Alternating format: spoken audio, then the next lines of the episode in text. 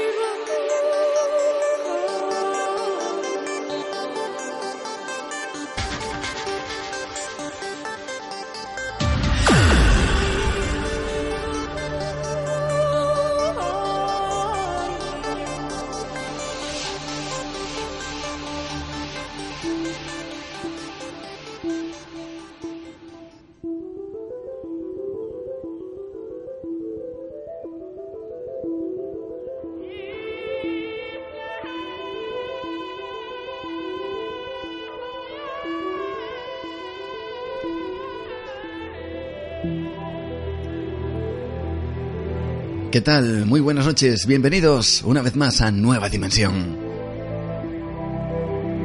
Bienvenidos a este que va a ser el último programa de la temporada todo el equipo aquí en Nueva Dimensión eh, hemos decidido pues hacer un pequeño para un, un, pequeño inciso. Llevamos, fijaos vosotros, ¿no? Eh, tres años sin, eh, de manera ininterrumpida, sin dejar de hacer nuestro programa, incluso en verano. Y yo creo que es un buen momento ahora de hacer un parón, de descansar un poquito. ahora es cuando todas las emisoras, todos los programas, pues hacen su parón de verano. Nosotros también este año lo vamos a hacer. Yo creo que ya es el momento de hacer un pequeño descanso, pero eso sí, no te olvides que volveremos. Así que esta noche toca hacerla especial. Toca repasar un poquito todos, bueno, no todos porque es imposible, desde luego, pero sí parte de los contenidos que hemos eh, tenido a lo largo de estos tres años, que han sido muchos, muy variados. Ha habido testigos, ha habido eh, testimonios de lo, de lo extraño, de lo insólito, de lo casi, casi de lo, de lo paranormal y de lo inquietante. Así que es un buen momento para hacer un pequeño panón, descansar este veranito, que como hemos eh, comentado llevamos tres años, en verano no parábamos, eh, nosotros siempre decíamos eso de si el misterio no se toma vacaciones, nosotros tampoco, bueno pues eh, así es el momento de tomarse unas pequeñas vacaciones, pero volveremos, volveremos con más cosas. Eso sí, último programa de la temporada que no vamos a dejar, desde luego, que, que te pierdas ni uno de los contenidos que tenemos para esta noche. Vamos a hacer ese pequeño repaso. Quizá algunos eh, de los que eh, bueno, nos han descubierto, sobre todo a través de, las redes sociales, a través de nuestro podcast en ivox.com, nuestro podcast Nueva Dimensión Radio, pues quizá haya temas que no hayan podido escuchar, no hayan podido alcanzar. Bueno, pues eh, ahora tienes una oportunidad ya de descubrir algunos de esos temas más antiguos que hemos tratado aquí en el programa y que desde luego merece la pena que recordemos esta noche.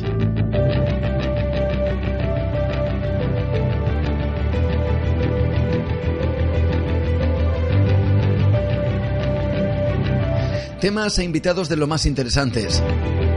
Invitados de la talla de Lorenzo Fernández Bueno, el director de la revista Enigmas, por ejemplo, Josep Guijarro, eh, Mariano Fernández Urresti, en fin, un montón de amigos, Javier Sierra, eh, también hemos tenido aquí colaboradores locales como Francisco Renedo Carrandi, también gente y amigos del programa que, que están aquí, como Miguel Ángel Ruiz, eh, y por supuesto la sección habitual de Pablo Tresgallo Vallejo y esa cara B de la Segunda Guerra Mundial. muchísimos amigos, eh, Miguel Pedrero, Pedro Palau Pons, Jesús Callejo, en fin, tantos y tantos amigos. Desde luego me quedo, me dejo muchos en el tintero.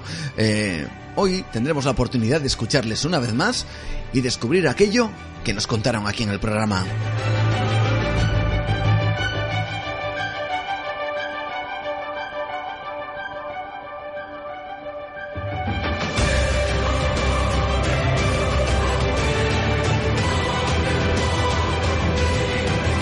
Así que una vez más abrimos nuestra ventana al misterio. Lo hacemos por última vez esta temporada, pero recuerda que volveremos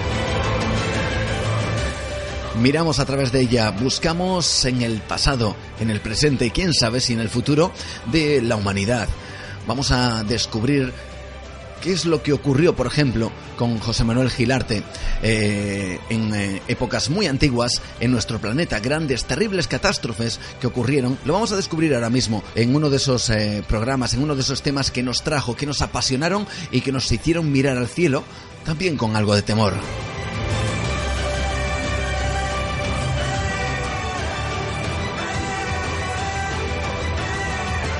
También, por supuesto, estaremos con Jesús Callejo hablando nada más y nada menos que del rey Arturo, imagínate tú, ¿eh? Y muchísimas cosas más, los contenidos que hemos estado llevando a lo largo de, estos tres años seguidos, ininterrumpidos. Vas a tener la oportunidad de escucharlos, de conocerlos esta noche en Nueva Dimensión.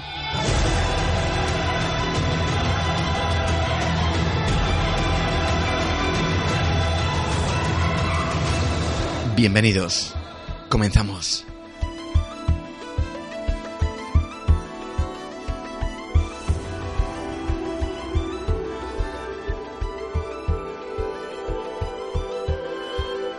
Entra en Nueva Dimensión, el programa dedicado al misterio y lo desconocido. Con Juan Gómez viaja al encuentro del misterio. Y en este programa especial vamos a mirar al cielo, como te acabo de comentar hace tan solo un instante. Vamos a recordar lo que nos comentaba eh, Miguel Gilarte, el director o el, sí, el presidente de la Sociedad Astronómica de España, que nos hablaba precisamente de catástrofes.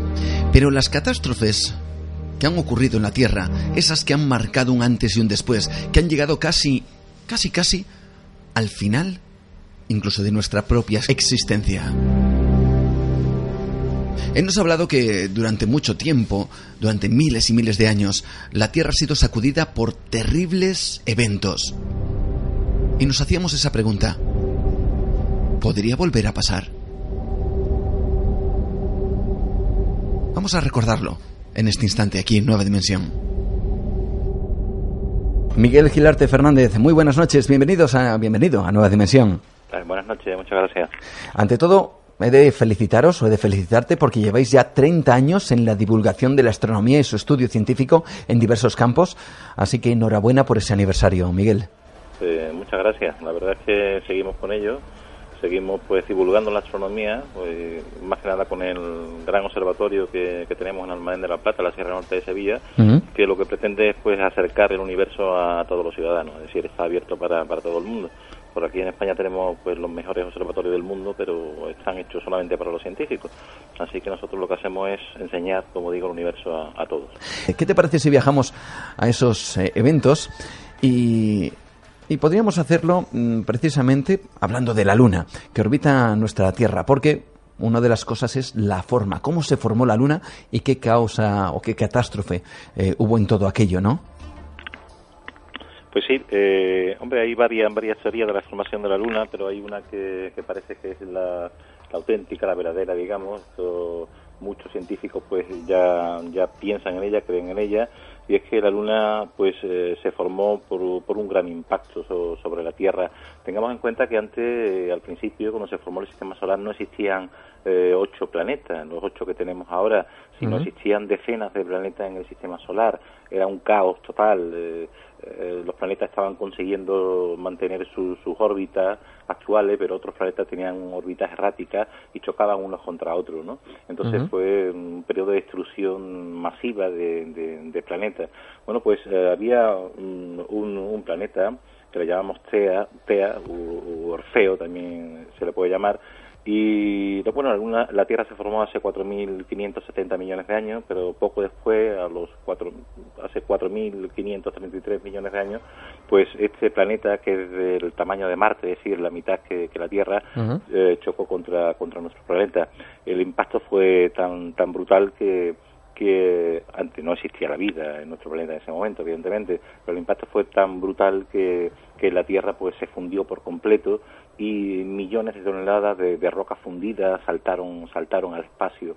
Estas rocas pues eh, empezaron a girar alrededor de la Tierra, se fueron uniendo hasta formar eh, nuestra Luna. Curiosamente la Luna antes estaba muchísimo más cerca de la Tierra, muchísimo más grande, evidentemente, y eh, también se piensa que si la Luna no, no existiera, pues no podría existir la vida en nuestro planeta.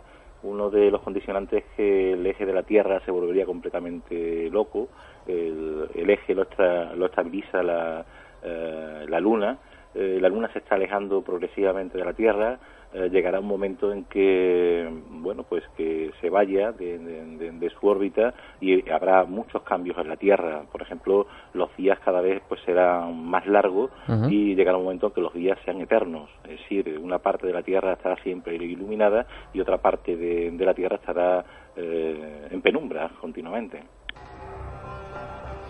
Tú hablas incluso que, la luna que vemos hoy en día es la misma, exactamente la misma luna que se podía ver hace 4.000 millones de años, ¿no es así? Sí, la Luna es un, es un mundo completamente muerto. Si queremos ver lo que ocurrió en el pasado, mm, solamente, bueno, con mirar la Luna suficiente, con unos prismáticos, unos simples prismáticos, ya podemos ver algunas cordilleras montañosas, algunos cráteres.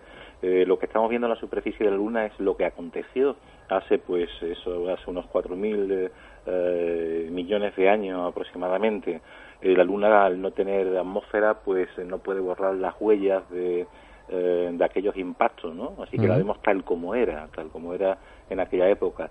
hubo una época también que se llama de bombardeo tardío, ¿verdad? Hace 4.000 millones de años, porque había muchísimos, miles de millones de asteroides, los asteroides son rocas, son de, bueno, pueden tener varios metros de diámetro hasta varios kilómetros de diámetro y, eh, bueno, eh, tenían unas órbitas completamente caóticas y caían sobre los planetas. Muchos de los planetas, o, gran parte de la masa de, los planetas, pues, eh, ha sido provocada gracias a la caída de los asteroides, es decir, y se iban sumando la masa de los asteroides con la masa de los planetas que se estaban formando.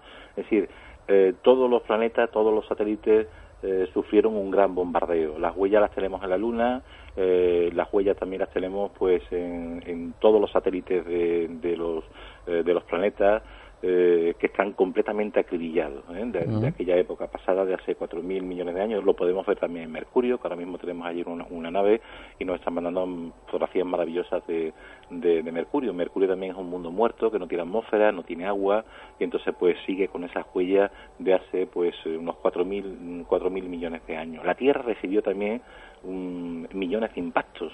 Lo que pasa es, claro, la Tierra pues la ha ido borrando al cabo del tiempo gracias a la, a la geología ¿no? de nuestro planeta, gracias a la atmósfera, gracias al agua, gracias a los vientos, pero la Tierra podría estar incluso mucho más bombardeada que eh, la propia Luna. Fue uno de esos eh, grandes eventos. ¿Se podría producir un evento de esas características hoy en día, por ejemplo? Bueno, se, se pueden producir otro tipo de catástrofes. Eh, y hay una que está que la tenemos muy muy eh, muy patente que es por ejemplo en Yellowstone. Yellowstone, eh, sabemos que es el, parque nacional verdad que hay en Estados Unidos. Y allí hay mm, hay un supervolcán. Digamos que esto es eh, la mayor preocupación que tenemos ahora. Mm, no quiere decir que esto que este supervolcán vaya a estallar eh, mañana, quizás lo haga dentro de cientos de miles de años o de un millón, no lo sabemos.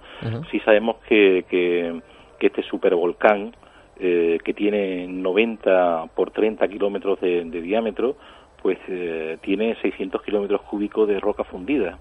Eh, bajo la superficie. Entonces este volcán estalló hace 2,1 millones de años y también hace 1,2 millones de años. Esta fue la mayor de, de las erupciones que se han registrado en, en este volcán. Y bueno, pues eh, cubrió de lava y ceniza prácticamente todos los Estados Unidos, excepto la costa este y, oeste.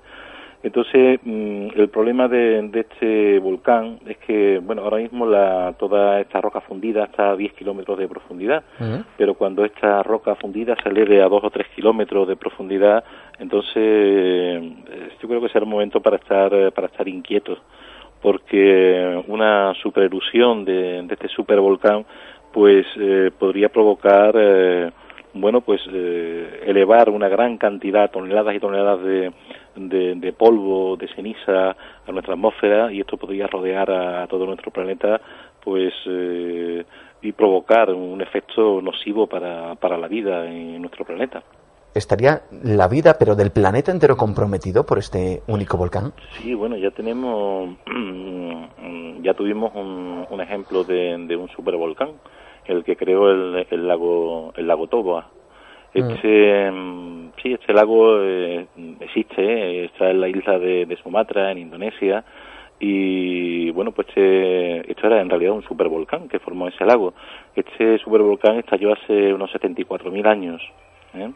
Y se trata bueno del lago más grande que, que, ha, dejado una erupción volcánica bueno pues eh, eh, cuando se produjo esta esta gran erupción eh, pues los estudios de, población indican que, todos los seres humanos provenimos de, aquel puñado de, de homínidos que de homínidos que, quedó en, en, aquella época. Lo que se produjo fue una, una, una glaciación larguísima en un periodo de tiempo muy largo. Las temperaturas pues descendieron a una medida de 5 grados. Y eh, bueno en la zona en las zonas templadas incluso se redujo a 15, a 15 grados la temperatura por lo que prácticamente la población de homínidos que, existía en aquella época pues mm, prácticamente se, extinguió y como digo quedó un puñado. Así que los estudios que se han hecho del ADN de, de, personas de, de, distintos lugares del mundo indican que todos provenimos de aquel puñado de, homínidos que, que había que había en ese momento. Es decir esa, esa catástrofe que estamos hablando que se, que se va a producir eh, en Yellowstone ya se produjo hace 74.000 años con unas consecuencias terribles para la vida en, el planeta. Existen, han ocurrido a lo largo de toda la historia de este planeta, eh, larga y dilatada, aunque a nivel eh, yo creo que cosmológico es muy pequeñito. nos hablas de que hay catástrofes cíclicas, como por ejemplo temas que la gente no, no acabamos de pensar o pensamos mm, bueno pues que, que, que quizá no tengan tanta importancia, pero sí la tienen, como por ejemplo los campos magnéticos o la inversión de los campos magnéticos en la Tierra. Eso también es cíclico, ¿no? Sí, esto es cíclico. No sabemos con eh, cuánto tiempo no se produce, pero sí sabemos que se ha producido y se van a producir. El problema mm, no ocurre nada cuando hay una inversión de, de los campos magnéticos, pero sí puede ocurrir si, por ejemplo, esta inversión del campo magnético, cuando el campo magnético empieza a invertirse, pues la Tierra se queda sin protección. El campo magnético nos protege de, la radiación solar, de las, de, la, de las erupciones solares que llegan a la Tierra y, claro, si eh, una gran actividad solar eh, nos coge con un cambio de, de, los campos magnéticos de la Tierra, pues el desastre puede ser total. Eh, de hecho, ha habido grandes erupciones, grandes tormentas solares que se llaman, ¿verdad?, y que bueno eh, en el siglo pasado pues eh, en el 1800 al final del 1800 pues eh, provocó prácticamente la anulación del telégrafo no hubo prácticamente quedó anulado no esto ocurre hoy con la tecnología que tenemos no con los móviles con internet con la electricidad y, y sería un caos total. Tendríamos desaparecerían prácticamente las telecomunicaciones durante durante muchísimo tiempo.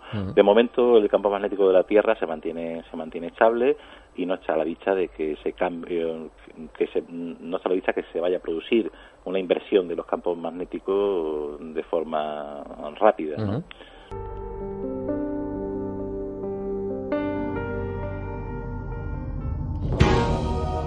OVNIS, criaturas imposibles, Lugares marcados por la tragedia y lo paranormal.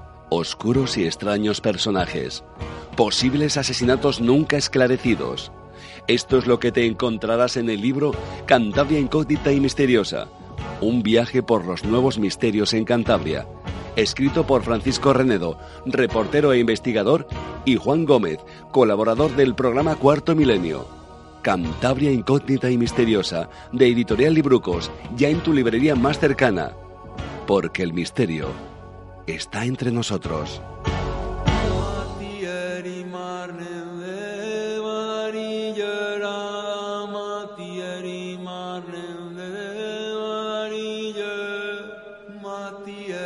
Entra en Nueva Dimensión, el programa dedicado al misterio y lo desconocido. Con Juan Gómez viaja al encuentro del misterio. el sonido, la música de Neonimus en este instante. Y que nos viene a traer a la mente, a la memoria, con estos sonidos que parecen anclados en el tiempo, en el pasado, antiguas leyendas de antiguos reyes que quizá nunca existieron, o tal vez sí. Las historias, los relatos al final acaban anclados en el tiempo, dichos de boca en boca, y al final muchas veces esas leyendas acaban convirtiéndose en una realidad. Bueno, pues de una de esas, precisamente, una de esas leyendas, hablamos en su momento con Jesús Callejo. Quisimos saber, descubrir, conocer algo, pero de lo cual nadie sabe a ciencia cierta si existió o no, sobre todo de un personaje, el rey Arturo. ¿Qué hay de verdad de su espada, de su magia, de Camelot? Vamos a recordarlo, vamos a trasladarnos a esta vez, esta vez desde el cielo hasta la tierra y más allá del tiempo. La historia, la leyenda del rey Arturo también la vivimos aquí en Nueva Dimensión. ¿Quieres conocerla otra vez? Atentos.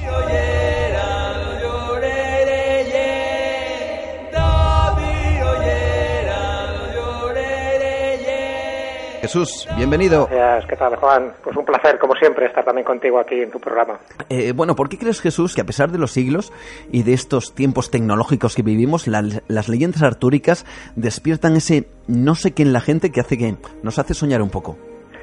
Sí, es lógico, es lógico. Ten en cuenta que el mito del rey Arturo no solo es un mito relacionado con un reino, con una espada, con un rey, como era el rey Arturo, sino que es un arquetipo eh, tú lo decías muy bien en la, en la introducción, estamos hablando de un mito, de un arquetipo que va más allá que las leyendas. Las leyendas hay muchas y de distinto signo y muchas son secundarias, no aportan nada al acervo cultural. Pero hay veces que un país, en este caso Inglaterra, necesitaba un icono, necesitaba algo que de alguna forma representara su pasado y también representara el futuro.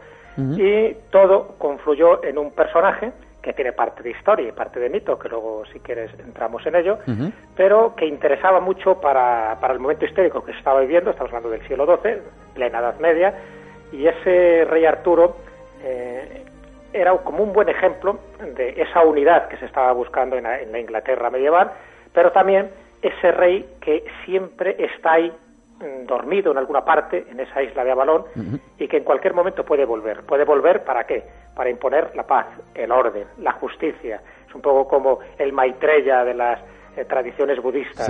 Es ese rey dormido, ese rey que está descansando, igual que pasa con el rey Sebastián en Portugal, o igual que, que pasa con otros mitos legendarios, pero también siempre relacionados con la monarquía, que está a la espera de que llegue el momento oportuno. Son personajes que no mueren, y nunca mejor dicho, porque la leyenda y el mito les está resucitando continuamente.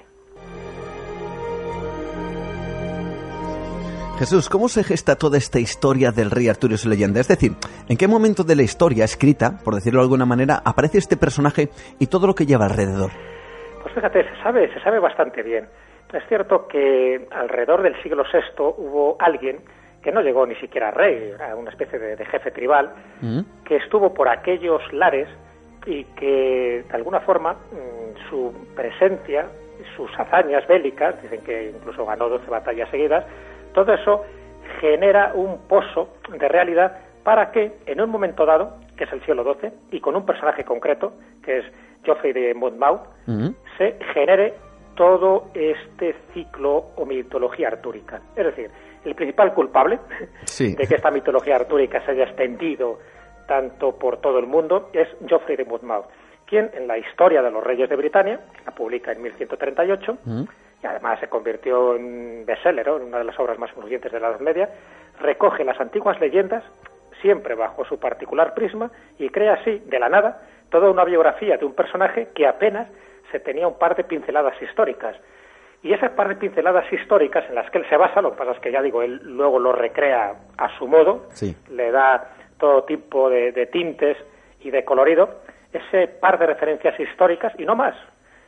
Son dos documentos medievales. Por una parte, la historia britona del siglo IX y por otra parte, los anales cambriae del siglo X.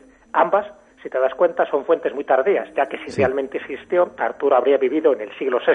Así que la primera referencia que hay a él es tres siglos y cuatro siglos después. ¿Podemos decir de alguna manera que existió un rey Arturo de verdad a nivel histórico? Sí, Sí, lo que pasa es que donde ya hay dudas, es de que existió un personaje en el que se ha basado toda esta leyenda y todo este mito, no hay ninguna duda. Y casi seguro que la época sería el siglo VI, el siglo VI después de Cristo, y por eso se la relaciona con ese imperio romano ya decadente en aquel momento. Con lo cual eso nos da otro tipo de, explicaciones muy, muy curiosas que ahora te comentaré. Pero sí, evidentemente, claro que hay una base, hay una base histórica. el problema es que no era rey y posiblemente tampoco se llamara Artur. Eh, hace poco, ah, bueno, cuando digo hace poco me refiero, en el año 1998, sí, que hubo una especie de, de documento, de prueba, en este caso una piedra, con una inscripción que se encuentra en el castillo de Tintangel. Tintangel es uno de esos castillos donde dicen que vivió y que nació incluso el rey Arturo, ¿no? Aunque luego yo también estuve en Tintangel y de allí, por supuesto, si hubo un castillo, que lo hubo, fue muy posterior a este siglo VI. Pero bueno, allí unos investigadores, unos arqueólogos de la Universidad de Glasgow aportaron su granito de arena a esta controversia histórica al hallar en este castillo que está en la costa norte de, norte de Cornualles, una piedra, una piedra con una inscripción del siglo VI, con lo cual ves, una vez más, todas las referencias históricas nos conducen a este siglo, en la que aparece un nombre, un nombre latinizado que ponía Artognov, Artognov que corresponde a un nombre céltico, Artono, que posiblemente fuera Artur, eh, la, etimología y, el inicio de, esa palabra significa oso, con lo cual quiere decir que era alguien, un jefe tribal de un clan relacionado con el oso, ¿no? Que, era pues como se distinguían por entonces aquellas tribus eh, britanas que había. Bueno, todo eso indica, ¿qué puede indicar? Que efectivamente que hubo un personaje bastante conocido y que según la historia bretona, en este documento medieval del siglo IX que te comenté al principio, esta historia de los bretones, una obra eh, atribuida a un clérigo galés llamado Nennius, pues le menciona, y siempre le menciona como un jefe militar, nunca como un rey. Un jefe militar bretón, de hecho le, denomina como un dos, dus velurum, y le llama Arturo. Pero claro, Arturo, fíjate que estamos hablando de, cuatro siglos después, que combate contra los sajones en doce batallas, en las cuales, en la última, la de Montevideo, es la más importante victoria de los bretones, en la que supuestamente Arturo habría matado con sus propias manos a 960 enemigos. Sí, sería un poco la exageración que hay aquí, ¿no? Pero claro, buscando otro tipo de crónicas, hay otro cronista, Gildas, que en una obra del siglo VI ya se refiere también a esta victoria de los bretones en Montevideo, pero el jefe que aparece en su crónica no es Arturo, sino que es un general romano llamado Ambrosio Aurelianus. ¿Qué quiere decir?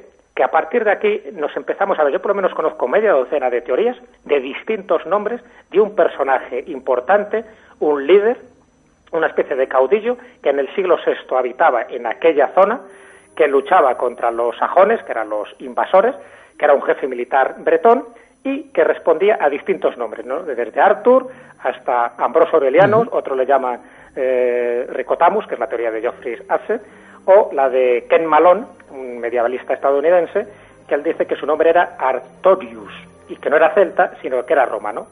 él dice que fue el militar romano llamado Lucio Artorio Casto, pero ya no le ponen el siglo VI, le ponen el siglo II de nuestra era. De hecho, si habéis visto la película esta del Rey Arturo, sí, la nueva versión. La verdadera historia nunca antes contada, una película del 2004, donde eh, de Arturo, ah, el, actor que le, que le, interpreta es Clive Owen, bueno, pues se la asocia con esta teoría, con la de Ken Malone, porque Arturo ahí se llama Artorius y se convierte en un legionario romano que todavía está luchando pues para bueno, pues echar a todos los invasores que por entonces estaban invadiendo la, isla.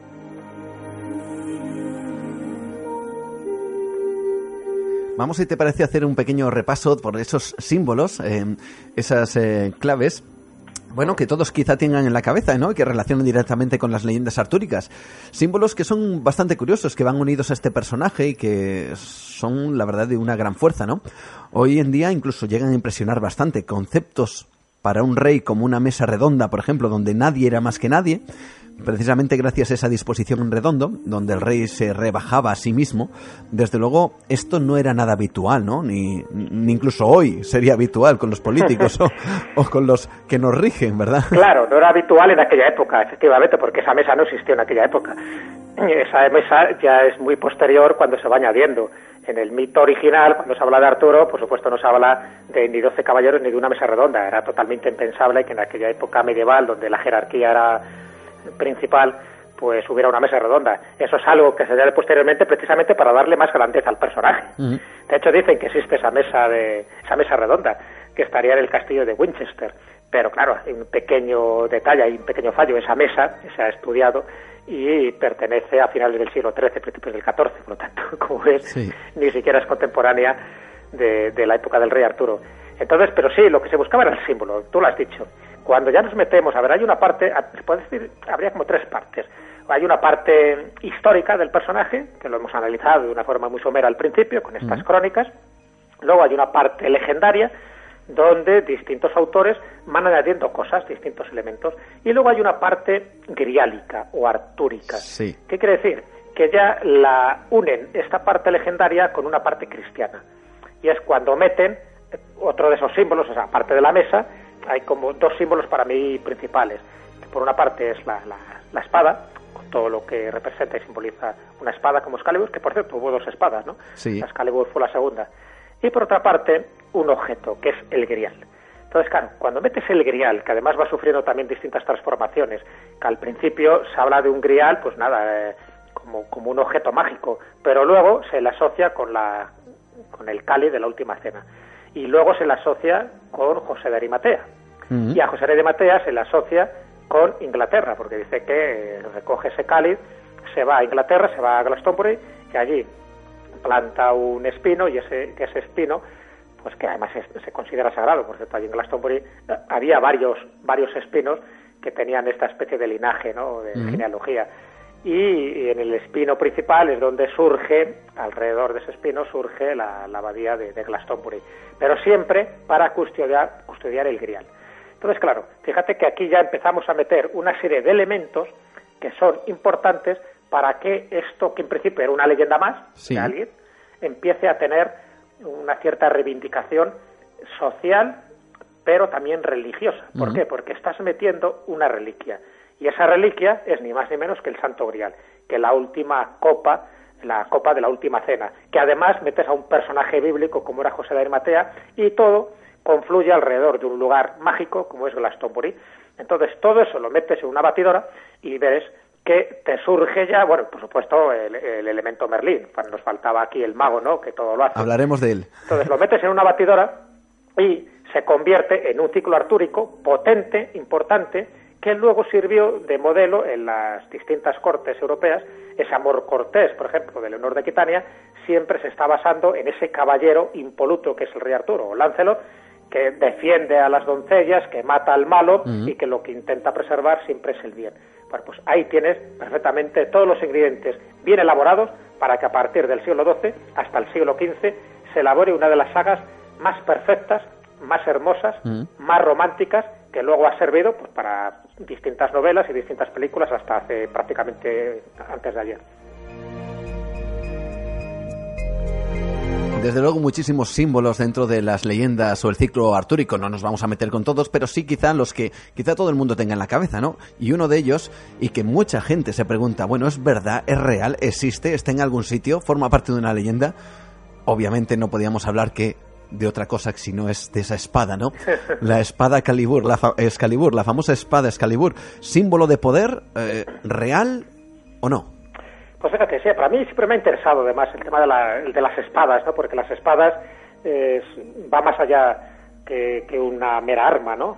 Es todo un símbolo, y de hecho a las espadas se les ponía nombre. Cuando tú le pones nombre a algo, empieza a adquirir vida. Y todas las grandes espadas, desde la tizona del Cid, ¿no? Hasta muchas de las que aparecen en, las sagas legendarias nórdicas, pues todas tienen nombre, porque en el momento que tú le das nombre le confieres un poder, le confieres un alma. Y como cómo no, Arturo tenía que tener su espada y tenía que tener su nombre específico. Pero fue el inglés Sir Thomas Mallory, que os he comentado antes, quien escribe que la espada de Arturo, la espada de Arturo que saca de la roca, esa que os he contado al principio, en fin, y que más o menos todo el mundo recuerda, esa que saca de la roca no es Excalibur. De hecho, Arturo rompe su primera espada en la lucha contra el rey Pelinor, una de esas muchas batallas que él tiene y poco después es cuando Arturo recibe una nueva de la señora del lago. que explícitamente llama Excalibur, que también recibe el nombre de Calibur, que era otro de los nombres célticos que se daban, según las versiones.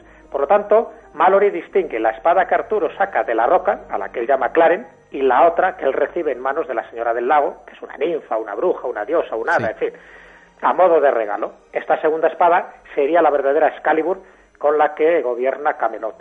Entonces la pregunta es, ¿esta espada existió?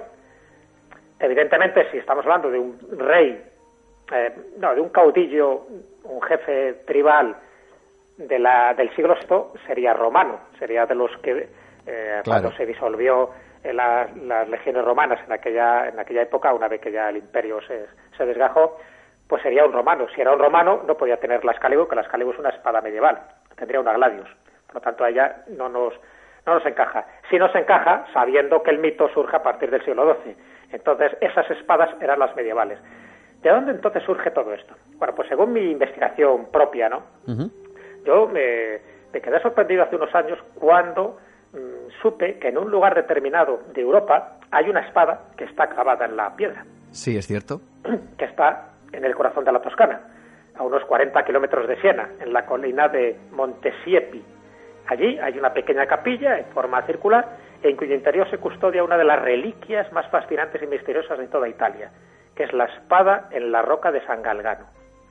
Entonces, claro, dices, Artiza, o sea, que San Galgano, que no tiene nada que ver con este ciclo artúrico, que era un monje, un santo italiano, curiosamente también del siglo XII, cuando empiezo a investigar un poco su vida, pues eh, me doy cuenta que, bueno, pues es el clásico personaje guerrero, fin, pendenciero, que al final se convierte, porque tiene una aparición, en este caso del arcángel San Miguel, y se convierte y dice, hasta aquí ha llegado mi vida licenciosa y pecaminosa, y me voy a hacer santo, ¿no? Y bueno, y él muere, y donde mueren, le entierran, que es en esta capilla de Montesiepi.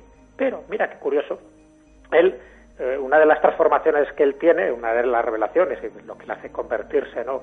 plenamente a, la fe católica, es esa cuando él intenta tirar la espada, se le clava como si fuera mantequilla en una roca. Y esa, y esa, ese lugar, que es el que elige luego él para, bueno, pues eso, para orar y para hacer de ermitaño, es donde está su tumba y donde está esta espada clavada en la roca. Dice la leyenda que él muere a los 33 años, en 1181, por cierto, el año de nacimiento de San Francisco de Asís, y en ese mismo sitio se erige una capilla que todavía subsiste. Qué curioso que a partir de esa fecha, de 1181, es cuando se empieza a oír hablar de Excalibur clavada en la roca en estos ciclos artúricos. Incluso mm, comentan, corrígeme si me equivoco, porque en esto tu investigación seguramente te habrá llegado hasta ese punto, eh, que esa misma espada que está clavada en esa piedra en la Toscana, pues eh, dicen, eh, según ciertos estudios científicos, que casi está fundida con la piedra, ¿no? Con la roca.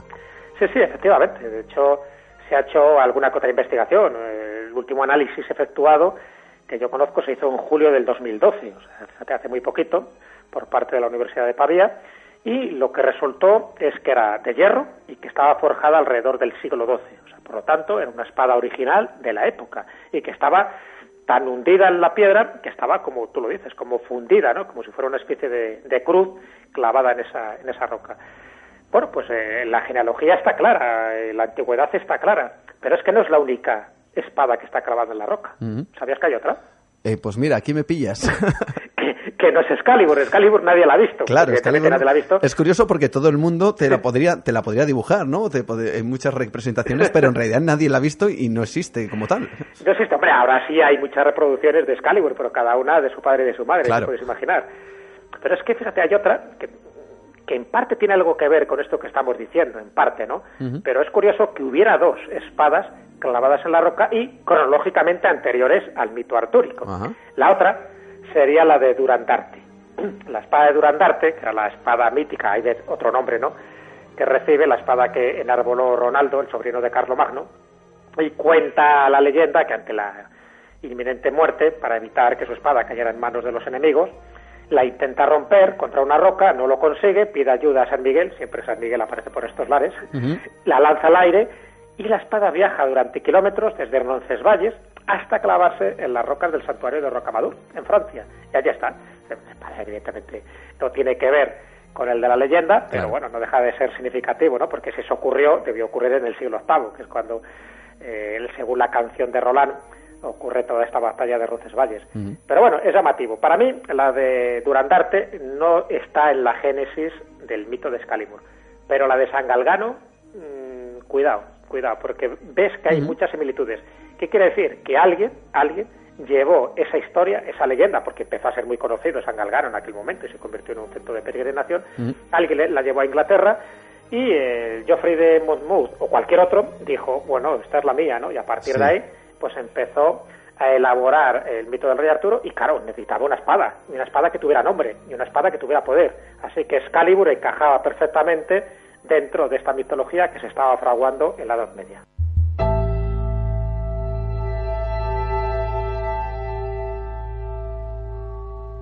entra en nueva dimensión. Con Juan Gómez viaja al encuentro del misterio.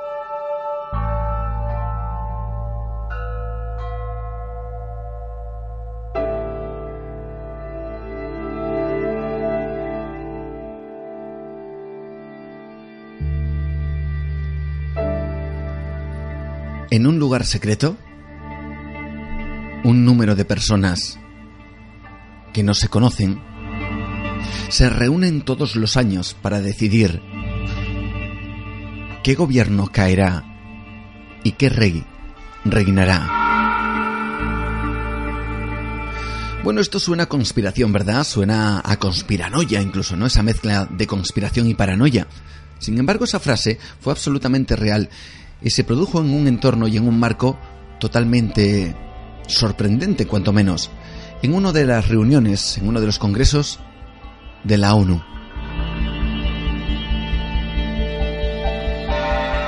Es increíble pensar eh, que, que al fin y al cabo el hecho de ser o no ser manipulados, el hecho de que los gobiernos pues puedan ser movidos por, vamos a decir, por otras manos invisibles y que sean una suerte, una especie de títeres eh, bajo la mano de quién sabe quién o quién sabe qué organizaciones, pues casi suena, pues eso, a paranoia, ¿no? Control social, control mental, todo ese tipo de cuestiones. Bueno, y eso también tuvimos la oportunidad de hablar aquí. Y lo hicimos con, con personas que saben bastante de esto. Una de ellas fue Eric Fratini y la otra también Miguel Ángel Ruiz. Vamos a escuchar qué tienen que decir acerca de este tipo de cuestiones. ¿Somos manipulados? ¿Sí? ¿No? ¿Existen ciertas cosas que han ocurrido en el mundo que luego nos han vendido de manera diferente para que nosotros, vamos a decir que, o bien estemos tranquilos o pensemos en algo tan fácil como nosotros somos los buenos y aquellos son los malos. ¿Es realmente así? ¿O es una cuestión mucho más compleja que tiene que ver con la manipulación social? Lo escuchamos, lo conocemos y lo recordamos aquí en Nueva Dimensión. Ante todo, buenas noches, Eric. Bienvenido al programa. ¿Qué tal? Buenas noches. La verdad es que hablar de terrorismo, hablar de, de ciertas sociedades secretas, ciertas sociedades ocultas o, o quien mueve los hilos, pues siempre ha sido o ha formado parte de, de ese espacio de vamos a decir, de conspiranoia, ¿no? Pero existe otro terrorismo, ¿no? Que está por debajo y que puede ser más de tipo económico también, ¿no?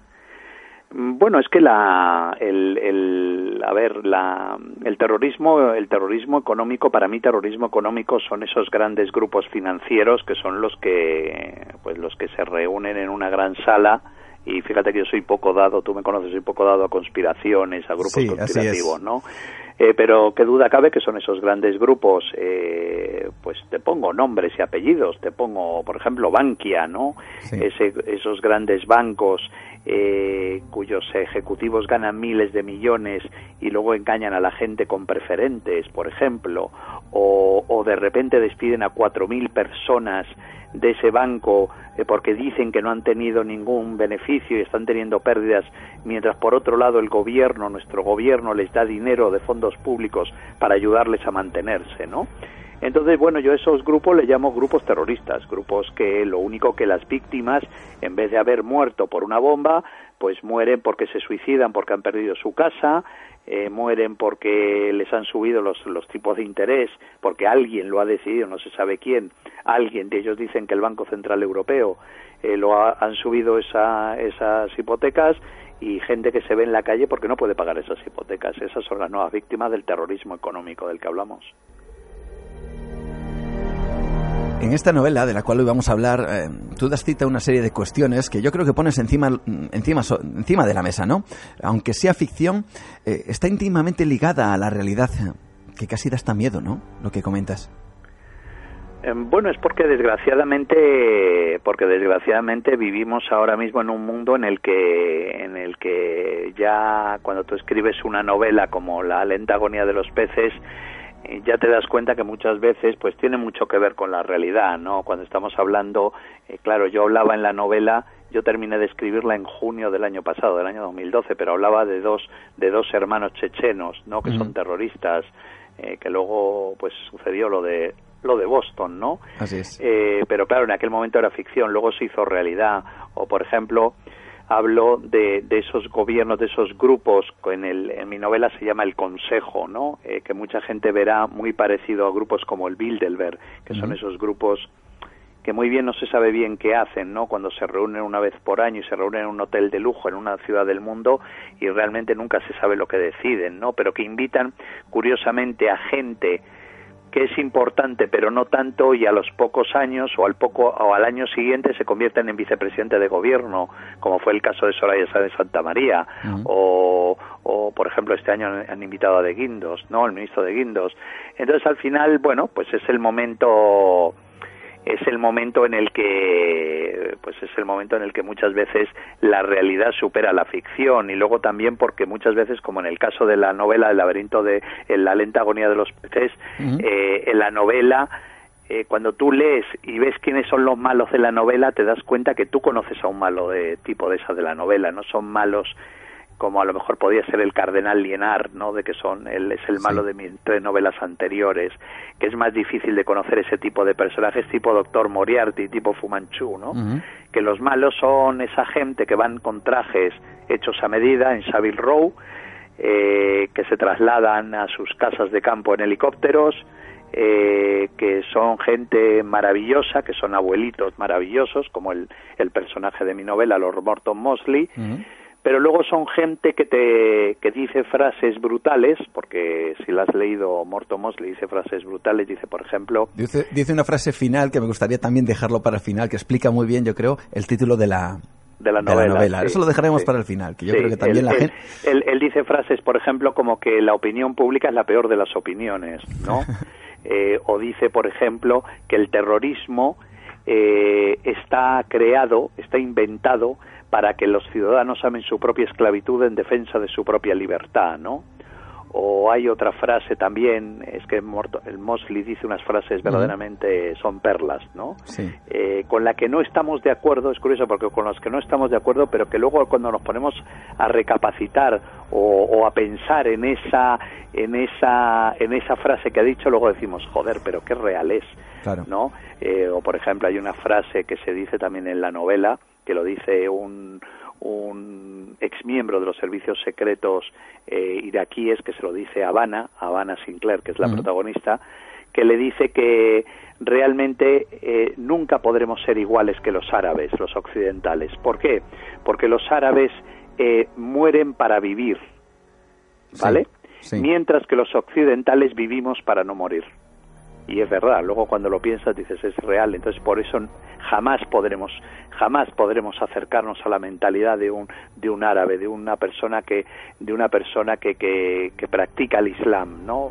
jamás, porque nunca seremos iguales, aunque aunque los políticos no lo intenten vender con esto de la de la alianza de la civilización. La situación que tratas en, en la lenta agonía de los peces puede darse precisamente en la realidad o lo que es peor, o ya ha ocurrido antes. No, yo creo que ocurre, yo creo que ocurre, es decir, lo que lo que hablamos en la, la lenta agonía de los peces trata realmente del poder que tienen, del poder político que tienen esos grupos económicos, esos grandes grupos económicos que son los que deciden a qué candidato vamos a votar.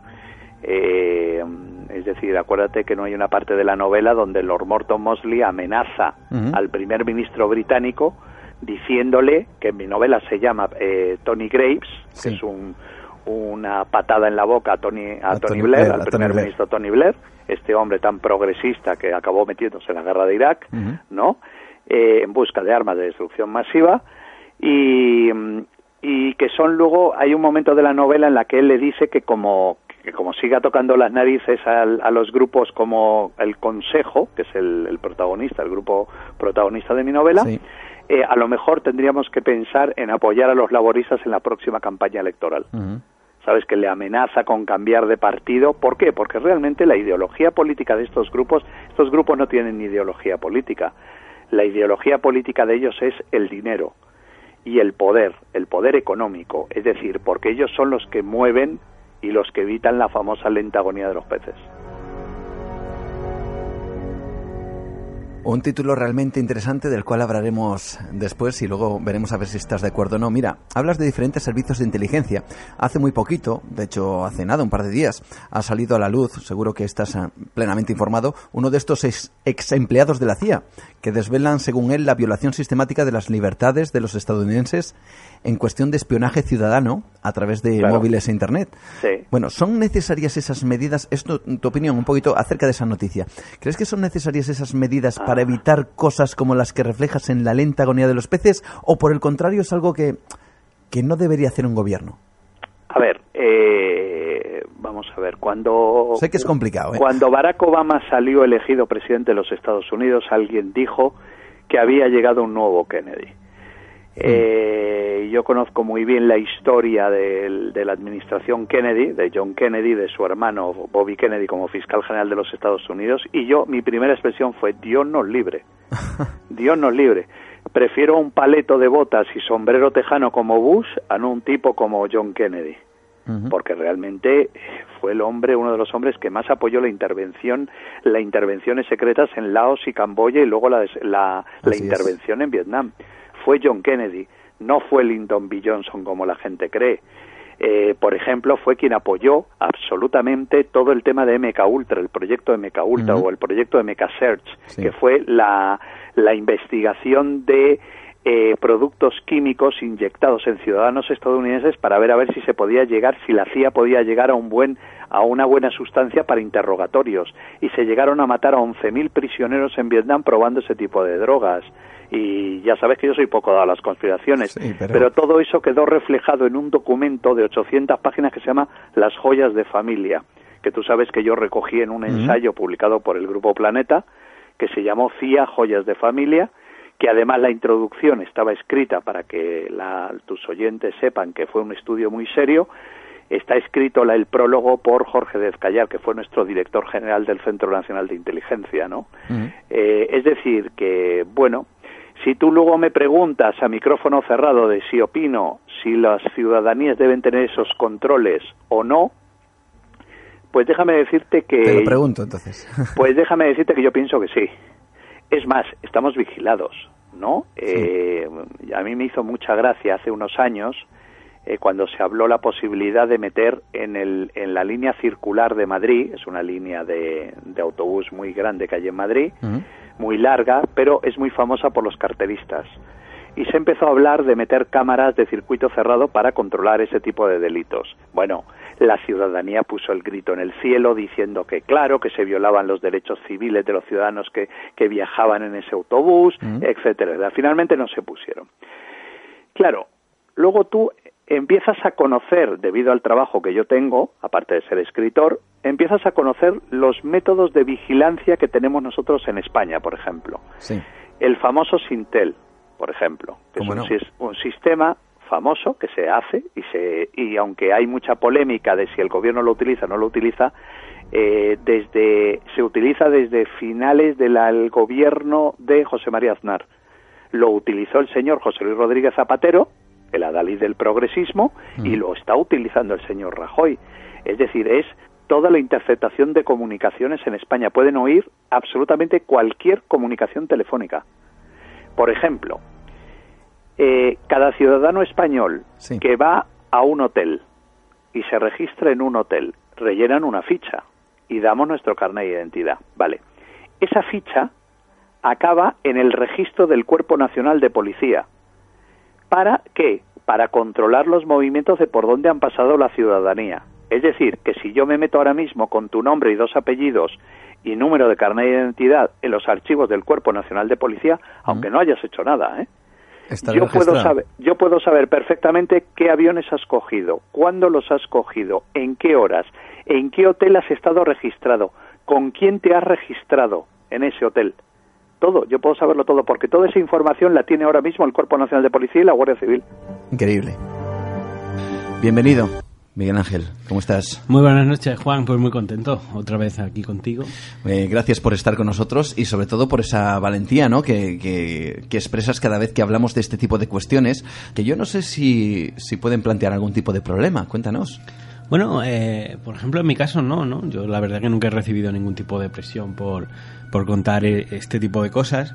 También te digo que la información está ahí, en cierto sentido eh, no es tan difícil buscar, pero no es tan difícil buscar quizás ahora en 2004 porque tuvimos precedentes, gente que le costó la vida, ¿no? Por ejemplo, podríamos hablar de Gary Webb, que fue la primera un periodista de investigación norteamericano que fue la primera persona que de alguna manera de un modo claro, primero en un periódico, luego en un libro, eh, denunció todo esto, ¿no? Denunció cómo la CIA eh, manipulaba el tráfico de, drogas y cómo la CIA conectaba, pues eh, financiaba el terrorismo con, con el dinero que obtenía a través del tráfico de drogas y, cómo se manipulaba la, opinión pública. ¿no? Eh, en el caso de, Gary, de Gary Webb fue, fue dramático. Eh, a partir de esas publicaciones jamás volvió a publicar en un, en un periódico. Le, hicieron vacío totalmente, le, le, atacaron.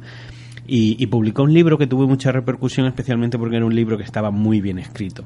Eh, estaba tan bien escrito y el trabajo que tenía era tan sólido que incluso a pesar de la campaña en contra que se le hizo, eh, se leyó mucho y, aquellas investigaciones le costaron la, vida a Gary Webb. ¿no? Gary Webb murió de dos tiros de, que le entraron por la nuca, le salieron por la, por la cara y que la policía norteamericana dictaminó como eh, suicidio.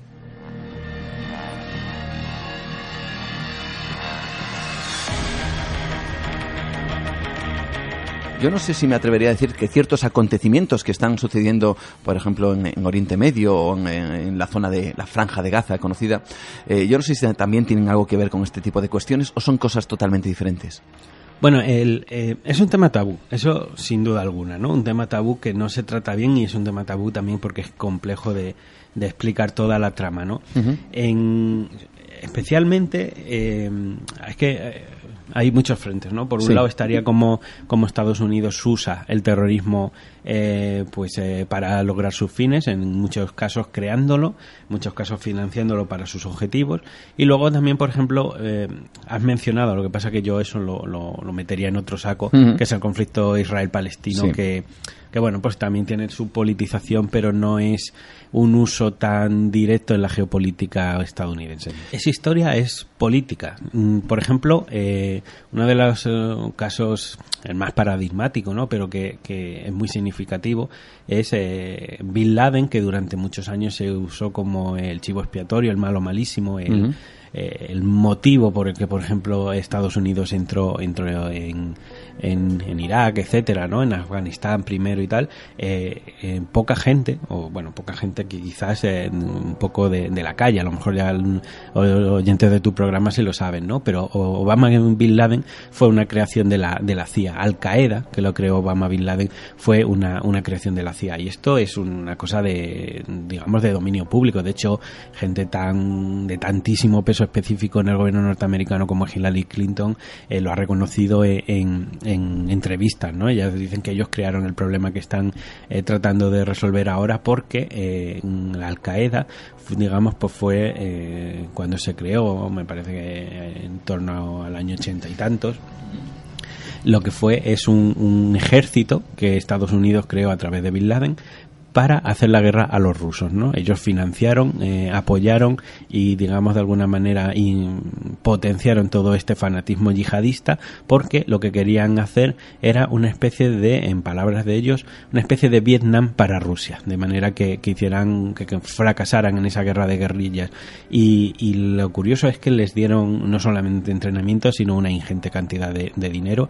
Eh, me parece que Estados Unidos puso unos 6.000 millones de dólares de la época, eh, Arabia Saudita su gran aliado en la zona, otros tantos, y eh, con todo esto, pues que es lo que construyeron, un, gran enemigo que con el tiempo, aparentemente, se rebeló, de, se rebeló contra Estados Unidos y mm, empleó una, empezó una agenda de, terrorismo pues eh, paralela, ¿no? Estados Unidos financia en los años 80 a Al Qaeda, un grupo minoritario, les da poder, les da control de armas, les da dinero y ellos consiguen al final eh, eh, echar a los rusos de, perdón, de Afganistán. Eh, claro, esta gente eran unos fanáticos a los cuales Estados Unidos había apoyado y había ayudado. Al Qaeda lo creó Estados Unidos en los años 80. Pero ¿qué pasa cuando eh, Rusia deja Afganistán, desaparece, ¿qué es lo que ocurre con este? ¿Siguen con el amparo de Estados Unidos o, Estados Unidos les deja de lado? Bueno, eh, ahí hay diferentes escenarios de posibilidad porque son cosas que no se sabe bien, ¿no? Eh, la versión oficial cuenta que, que, a raíz de la intervención eh, militar estadounidense en Irak, que me parece que la primera guerra de la, es del año 91 y, que y que Estados y que digamos eh, Bin Laden y el mundo árabe pues no, no apoya. Parece ser que, que en ese momento pues eh, unos años después Bin Laden eh, Al Qaeda, si quieres, eh, rompe relaciones con Estados Unidos y, a partir de ese momento se segrega, ¿no? Y entonces, eh, digamos que mm, se independizan de ellos y empiezan a hacer una serie de, de, lucha armada que en el fondo sería una continuación lógica de lo que ellos trataron de hacer en Al Qaeda, perdón, en Afganistán, porque en Afganistán lo que estaban era echando a los rusos, que para ellos también era una forma de imperialismo. Y, a partir de entonces pues ponen una serie de bombas en, en Kenia, Nairobi, etcétera, ¿no? Sí. Lo que pasa que luego hay otra serie de, de, investigadores por ejemplo, uno de ellos es el, el que es eh, el que creó la, la red Voltaire, ¿no? Que es una persona tremendamente interesante y, este tipo de investigaciones lo que ellos piensan es que eh, a, a pesar de la aparente ruptura de intereses entre Al Qaeda y Estados Unidos, Al Qaeda siguió haciendo eh, una serie de acciones que venían bien a Estados Unidos. Vamos a poner ejemplos, por ejemplo. Sí. en todo lo que ha sido la guerra en Libia, en Siria, etcétera, eh, por ejemplo, el caso de Libia era es muy curioso, ¿no? Al Qaeda mm, ha estado eh, teniendo una serie de intervenciones militares que en el fondo eh, complementaban la estrategia de los países occidentales. Em, por ejemplo, en Libia, pues eh, la ONU tuvo lo que se llamó pues en el Consejo de Seguridad del 16 de marzo de 2011 una resolución 1973 que lo que hacía era un espacio de exclusión aéreo. Los militares los aliados lo único que hacían era bombardear porque yo creo que lo que querían que evitar era una serie de Mm, bueno, pues un, conflicto como el de Irán, ¿no? Que se, perdón, como el de Irak, que se alargaron los muertos, etcétera.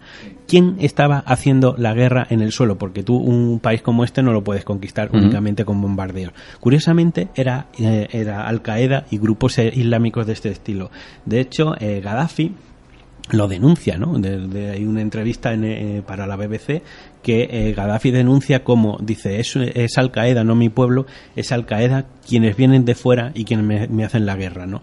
Entonces, en ese sentido, hay, hay muchos ejemplos. Ahora mismo eh, también se está hablando, el otro día una estupenda entrevista a La Rosa de los Vientos, Bruno Cardeñosa y Fernando Rueda hablaban como los grupos que, que representan Al Qaeda en Irak mm, parece que están haciendo el juego Estados Unidos porque eh, de alguna manera eh, Estados Unidos ahora quiere dividir Irak en tres fracciones eh, y, Al Qaeda, la guerra, la guerra de los grupos que están allí, en el fondo parecen grupos totalmente digamos independientes, pero en el fondo todas sus acciones militares van encaminadas a, favorecer los planes de Occidente, ¿no?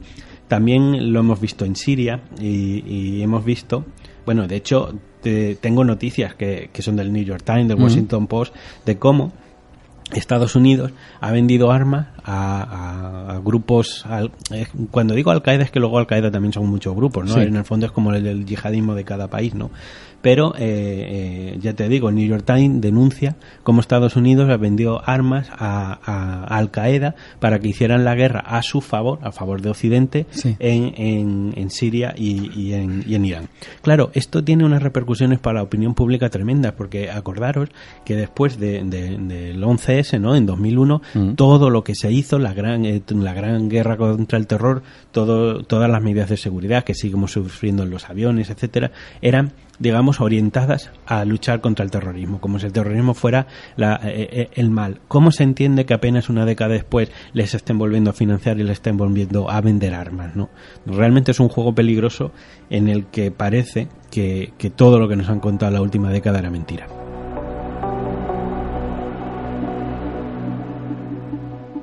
Entra en nueva dimensión el programa dedicado al misterio y lo desconocido. Con Juan Gómez viaja al encuentro del misterio. Pero también aquí en Nueva Dimensión, también hemos tenido encuentros con lo extraño, con lo insólito, con lo imposible. Y también, ¿por qué no decirlo?, con lo inquietante. Uno de, nuestros invitados eh, Javier Pérez Campos, conocido seguramente de muchos de vosotros por ser colaborador de, y, ser del equipo, por ejemplo, de, Cuarto Milenio o de ya el desaparecido programa Milenio 3 pues él nos traía una serie de historias que la verdad es que cuanto menos ponían los pelos de punta. Historias que él mismo ha podido pues eh, investigar. Historias de lugares, de sucesos que han dejado huella y han quedado como anclados en el tiempo en esos precisos eh, emplazamientos donde se sucedieron en algún momento alguna tragedia.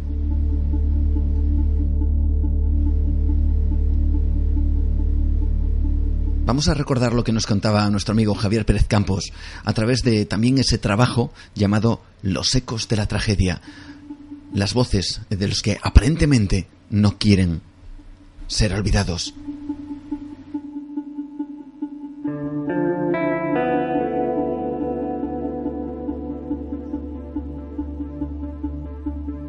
Buenas noches, Javier. Bienvenido a Nueva Dimensión. Muy buenas noches, encantado eh, de estar con vosotros un, un programa más. Eh, bien, empiezo con una pregunta yo creo que compleja, a ver si yo lo consigo eh, decir eh, lo suficientemente clara. Me gustaría saber, antes de entrar en materia, si para ti personalmente lo que narras en tu libro son realmente no sé cómo definirlo exactamente. Como dicen algunos, reminiscencias de un sufrimiento determinado, pero, pero no reales, como cuando gritamos y escuchamos el eco de nuestra voz, es decir, un rebote de algo que hemos producido, pero que bajo ninguna circunstancia es alguien real que está por ejemplo, al otro lado de una montaña respondiéndonos. O por el contrario, para ti sí son, vamos a decir, entidades reales que se pueden manifestar a consecuencia de esos hechos terribles en los que te basas para editar tu, tu nuevo libro.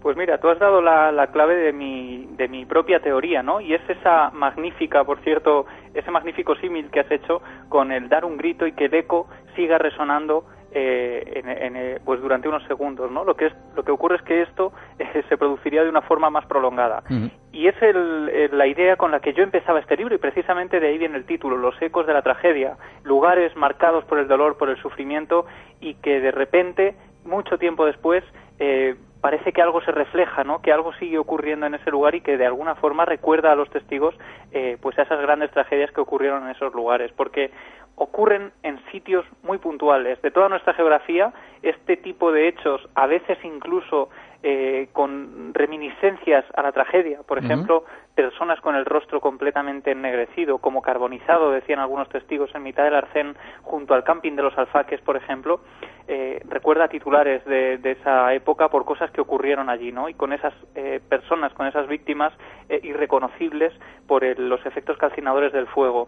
Así que efectivamente mi teoría desde luego iba más por esos derroteros. Lo que ocurre es que casi al final de la investigación de repente accede a un testimonio de una persona muy importante en Barcelona, de una política de la zona, que me cuenta que ella no solo ha tenido acceso, digamos, entre comillas, a, una visión como de, de, otro tiempo, sino que esa visión ha llegado a dirigirse a ella y a darle un mensaje, un mensaje que era busco a mi mamá. Y fíjate qué tremenda la historia cuando descubrimos que hay una persona, una persona que ha perdido allí a su madre y a su hermana, que su madre está enterrada en el cementerio de Madrid, pero su hermana jamás, durante esos 35 años eh, de, silencio casi después de la tragedia, fue encontrada. Una niña que quedó con el rostro eh, tan desfigurado que nunca pudo ser reconocida y que fue a parar no se sabe a dónde. Esta persona, eh, Julio, el superviviente, el niño del polo, como lo llamaron eh, algunos medios de comunicación, después de esa terrible catástrofe del camping Los Alfaques, eh, buscó a su hermana durante años y no sabían nada de su paradero. Hasta que al final descubrimos que la última pista, en mitad de la investigación descubrimos, casi de casualidad también, estas que tú conoces, ¿no? Que te salen al paso cuando ya todo está eh, casi imposible de seguir adelante, pues descubrimos que el último punto de los no identificados de los alfaques era el cementerio de Tortosa. Y bueno, pues toda esta historia de la niña que buscaba a su mamá relacionada con la aparición, quizá con el drama familiar de Julio, lo más tremendo es que esa niña sin conocerse Julio ni la testigo de Barcelona que vea a esa niña a los pies de su cama, eh, hablaban de la misma figura infantil casi, describían exactamente lo mismo. Una niña de seis años, ojos muy claros, muy llamativos, pelo rubio, eh, media melena, en fin, algo que desde luego parece digno de una auténtica novela y que sin embargo, eh, pues ahí estaba, ¿no? Era la pura realidad. tú tratas buena parte del libro precisamente mm, como protagonista el camping de los alfaques en Tarragona. Em, cuéntanos, para todos aquellos que no lo conocen o no han tenido la oportunidad de saber este tipo de, cosas, porque bueno, quizá no, no, tengan idea de, qué es lo que sucedió allí, eh, ¿qué es lo que hace este lugar tan especial? ¿Qué es lo que ocurrió hace 35 años en ese, en ese lugar de Tarragona? Pues el lugar queda marcado para siempre en, los diarios de sucesos de todo el mundo el 11 de julio del año 78, cuando a las 14.36 de la tarde un camión cisterna que, transportaba propileno líquido sufre un accidente a las mismas puertas de, ese camping, ¿no? Automáticamente toda la cisterna que iba plagada, cargada hasta arriba, más de lo permitido incluso, eh, de ese propileno líquido, Mm, se vuelca, la cisterna explota porque el contacto del propileno con el aire eh, produce lo que se llama eh, mezcla detonante y automáticamente se produce una explosión. La cabina se divide en siete proyectiles mortales. Uno de ellos incluso cae sobre una discoteca y mata a una niña de cuatro años junto a algunos familiares que estaban allí limpiando. Y lo más tremendo, lo más terrible, es ese propileno líquido que se esparce por todo el camping, casi como una enorme eh, marea de fuego, y transforma todo aquello en un escenario eh, desolador, ¿no? Las temperaturas, dicen los periodistas, que llegan a alcanzar más de 2.000 grados, las aguas eh, empiezan a hervir, algunas personas que intentan ponerse a salvo, apagar sus llamas del cuerpo, se introducen en el agua y sin embargo acaban cociéndose allí. Es decir, escenas terribles, ¿no? Escenas casi sacadas pues de, una película de, de terror. Y allí se desplazaron algunos periodistas, eh, que imagínate también el valor de esas personas que de pronto, sin saber lo que ha ocurrido y viendo ese escenario, se atreven a cruzar las líneas, a cruzar las fronteras del camping, solo para cubrir la noticia, para ver qué ha ocurrido. Ese es el momento en el que el camping de los alfaques queda marcado no solo por ser un escenario de tragedia, sino porque solo unos meses, casi unos años después, empiezan aparentemente a ocurrir, según diversos testigos, fenómenos paranormales en, ese recinto. Hay un nombre aquí entre todos que desde luego destaca y que tiene mucho que ver con esos niños del cubo, ¿no? Como ha sido titulado. Eh, ¿Qué te dice el nombre de Javier Martín Moraleda?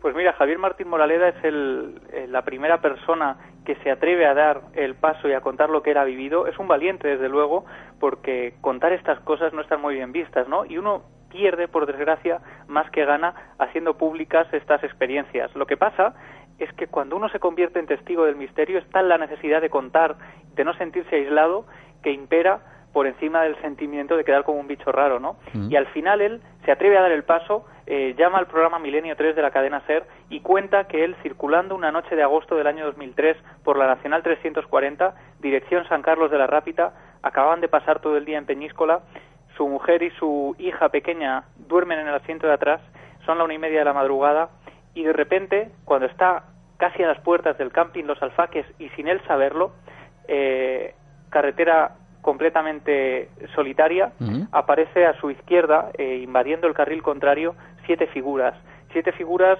de distintas estaturas, eh, con ropas de verano, con cubos, con gorros de playa, y de pronto lo que más le impresiona cuando él aminora, pensando que puede alguno cruzarse en el momento más inesperado, va circulando, pasando junto a esas siete figuras, y de pronto la última, que es un niño con un cubo en la mano, una gorra, eh, lo que más le impresiona es que tiene el rostro completamente ennegrecido, no tiene, no tiene tez, no tiene ojos, nariz ni boca.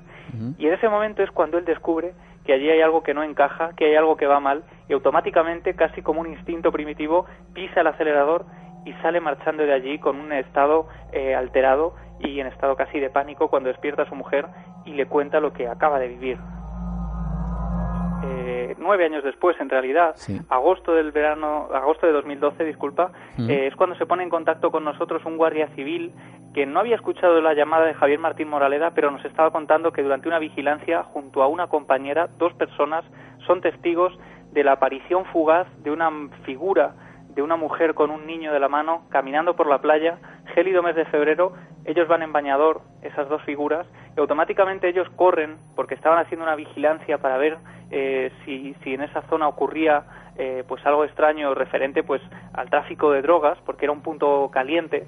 Automáticamente corren hacia allá pensando que son dos personas que pueden necesitar su ayuda y delante de sus ojos esas dos figuras desaparecen.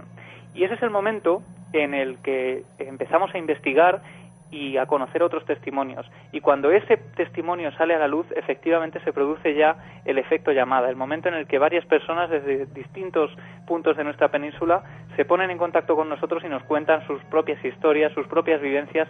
Y te puedo decir que de todos los testimonios que yo he recogido, de todos los reportajes que yo he hecho y de todas las investigaciones, este sin duda es en el que más testimonios mm. hablan de exactamente lo mismo, hablan de esas figuras, de esos niños, de esas mujeres, de esas alemanas. Es desde luego el punto de nuestra península donde yo me he encontrado con más testigos que hablan exactamente, como digo, de lo mismo. Vamos con el Hotel Corona de Aragón. ¿Qué sucede allí? Pues mira, en el Hotel Corona de Aragón además guardaba una estrecha relación con lo ocurrido en el camping Los Alfaques. Eh, el 12 de julio del año 79 el hotel eh, se convierte en presa de las llamas. No se sabe muy bien cuál es la causa y de hecho todavía hoy, eh, 34 años después, tampoco se tiene muy claro qué es lo que ocurrió en el, en el lugar, pero también es uno de esos sitios que automáticamente eh, quedan marcados en el mapa. Casi un centenar de muertos, personas que se tiran por los balcones eh, intentando huir de las llamas, que pierden allí la vida. Eh, también hubo milagros, ¿no? Aquella, aquella mañana hubo gente como, hubo casos como el de una mujer que había ido a rezar a la Virgen del Pilar y que cuando regresa se encuentra con el incendio y que se salva por, por ir a rezar. Y para ella, para ella, desde luego, aquello fue un auténtico milagro. Y hubo otros eh, casos mucho más tremendos, eh, como el de un hombre que había perdido el 11 de julio del 78 a su esposa en el incendio del camping Los Alfaques y que el 12 de julio del año 79 pierde a su segunda esposa con la que había rehecho su vida. Había pasado casi exactamente un año, se cumplía el primer aniversario del accidente de Los Alfaques y pierde allí a su segunda esposa. Es otro de esos casos, ¿no? De Casualidades terribles, humanos y casi personas perseguidas por esa fatalidad.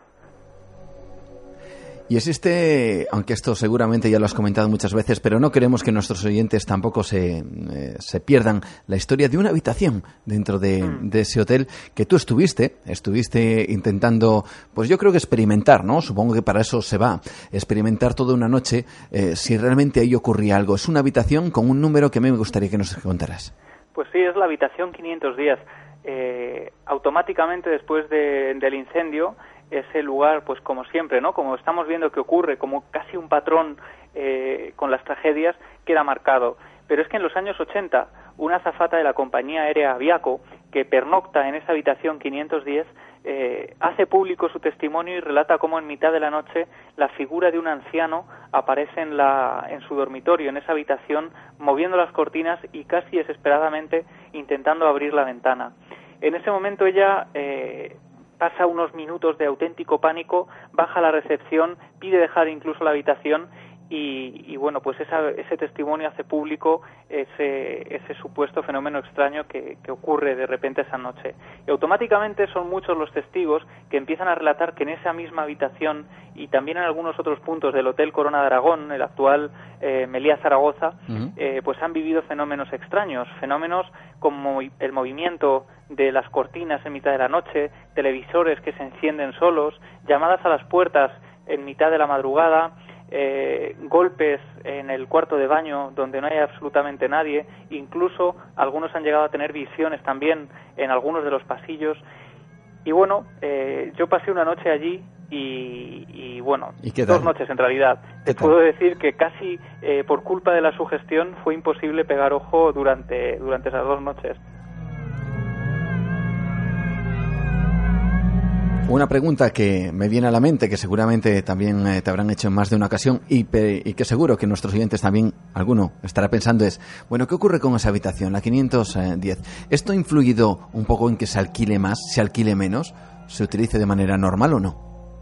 Pues mira, la leyenda urbana, no sabemos si cierta o no, porque en el hotel eh, desde luego decían que no, pero otros trabajadores decían que sí. Eh, decían que esa habitación 510 no se entregaba a los huéspedes, a no ser que estos la pidieran eh, pues explícitamente o el hotel estuviera completamente lleno, pero que era una de esas habitaciones que se pedía eh, pues que no se diera con, con tanta facilidad.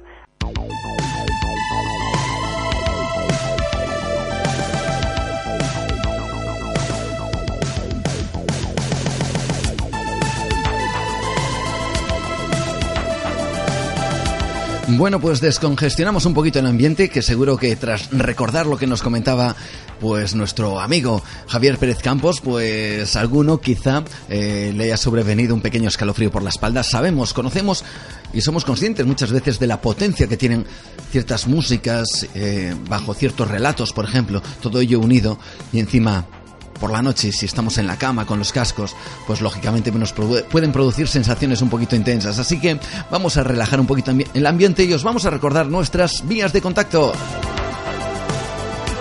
Vías de contacto que son las habituales a través de Facebook, Nueva Dimensión Cantabria, nuestra página oficial. Ya puedes darle cuando quieras, si es que así lo deseas, a me gusta y podrás estar informado, informada de todas esas noticias que van apareciendo a lo largo de, del mundo, ¿eh? del misterio, de la tecnología, de la ciencia. Y a pesar de que nosotros cerramos temporada, la página sigue activa, seguimos eh, actualizando todos los contenidos, las noticias y lo, y lo seguimos haciendo, eso sí, de manera totalmente ininterrumpida durante todo el verano. También una página, pues en este caso la mía personal, Juan Gómez, Nueva Dimensión, por si quieres enviar una solicitud de amistad. Ahí te daremos ciertas claves también de las cosas que, que pueden ir sucediendo en diferentes y en próximos programas.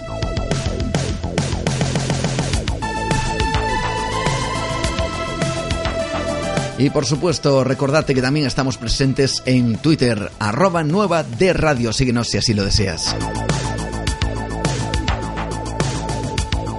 Y a pesar de que hoy, último eh, programa de la temporada, a pesar de que estamos recordando eh, ciertos eh, invitados y ciertos contenidos, no está de más también decirte que todos al completo lo puedes escuchar a través de nuestro podcast, podcast Nueva Dimensión Radio en ivox.com, ese audio kiosco que es muy habitual, todo el mundo yo creo que, que le guste escuchar todo tipo de audios, pues es una referencia. Y ahí estamos, Nueva Dimensión Radio, nuestro podcast con todos los programas que llevamos haciendo Fíjate tú en estos tres años de manera ininterrumpida.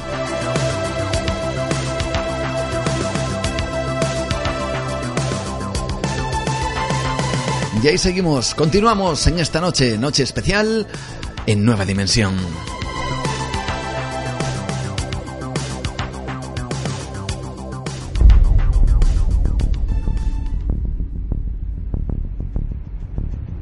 Entra en Nueva Dimensión el programa dedicado al misterio y lo desconocido. Con Juan Gómez viaja al encuentro del misterio. Quizá algunos de nuestros amigos, los que nos siguen desde hace más tiempo, sí tengan eh, eh, ahora mismo pues eh, una idea clara de lo que va a suceder ahora en el programa cuando se escucha esto.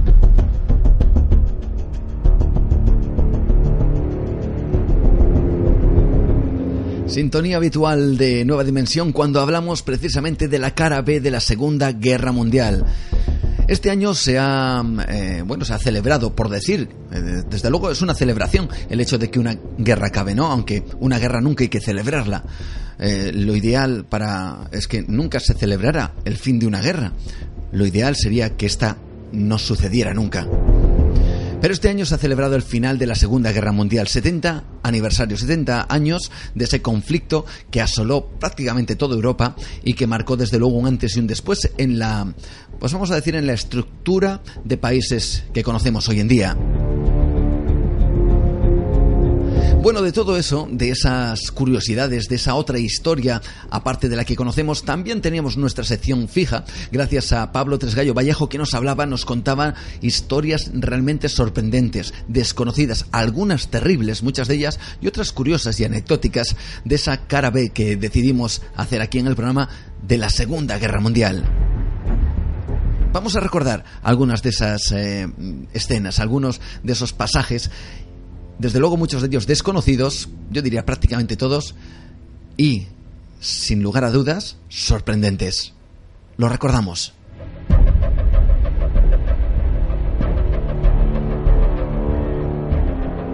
Él es Pablo Tresgallo Vallejo. Bienvenido esta noche a Nueva Dimensión. Hola, buenas noches, Juan, otra vez.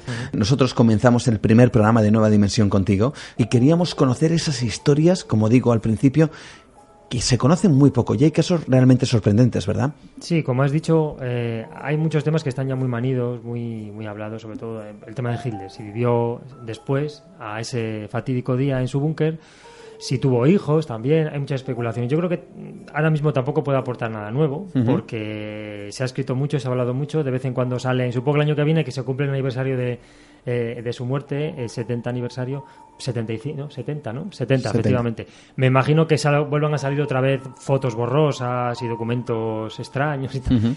Yo no voy a hablar de Hitler hoy, lo prometo.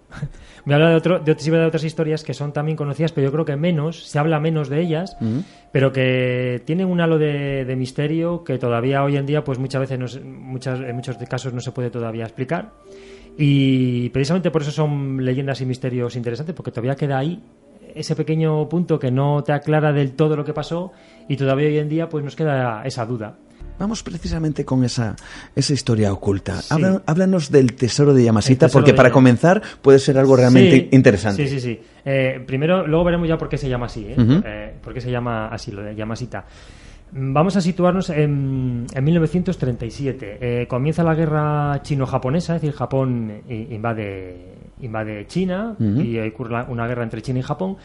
Y en esos momentos em, el imperio japonés eh, bautiza una operación llamada Lis de Oro, que consistía en eh, recoger, rapiñar, más bien, todos los tesoros que pudieran haber en China, y sobre todo, perdón, sobre todo en templos, eh, recopilarlo todo para, para, llevárselo a Japón.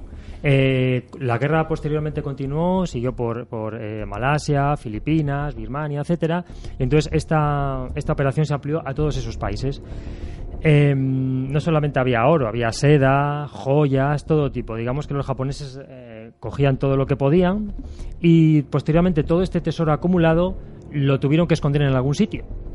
Y se cree que se escondió en Filipinas.